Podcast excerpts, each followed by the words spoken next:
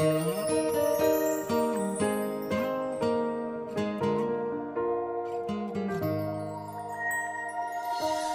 时我们喜欢紧贴在身旁。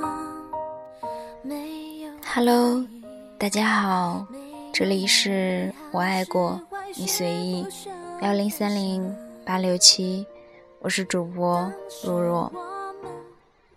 我不知道你们有没有想我，但是我挺想你们的。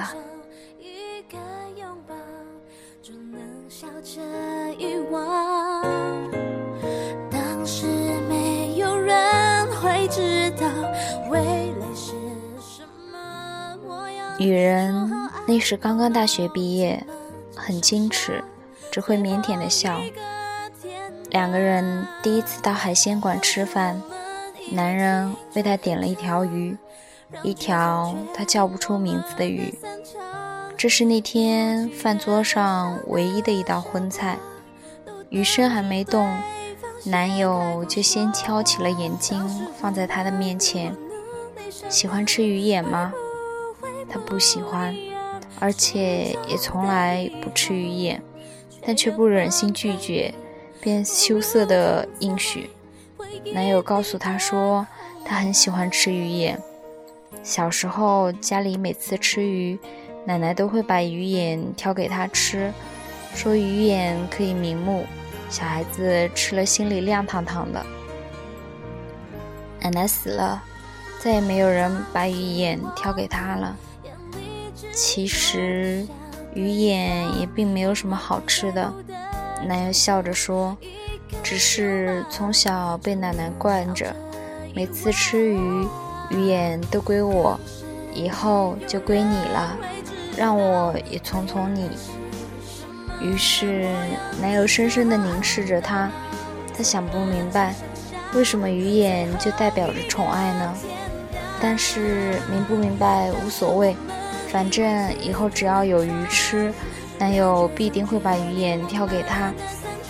再慢慢的看着他把它吃完，慢慢的，她习惯了，习惯了每次吃鱼之前等着男友把鱼眼挑给她。那时，男友已经在市区买下了一所房子，打算结婚，而她却哭着告诉他。他不能在这个小城市里过一生，他要的生活不是如此。余下的话，他没有多说，因为他年轻，他有才华，他不甘心在这个城市待一辈子，他要成功，要做女强人，要实现少年时候的梦。男友送她时，她连头都没有回一下，走得很决绝。在外拼搏了许多年，他的梦想终于实现了，拥有了一家像模像样的公司。可爱情始终以一种寂寞的姿态存在。他发现自己根本就再也不会爱上谁。这么多年在外，没有宴会必有鱼，可是再也没有人把鱼眼挑给他了。他常常在散席的时候。离开时，回头看一下满桌的两狼藉，与鱼眼对视。后来一次特别的机会，她回到了生活过的城市。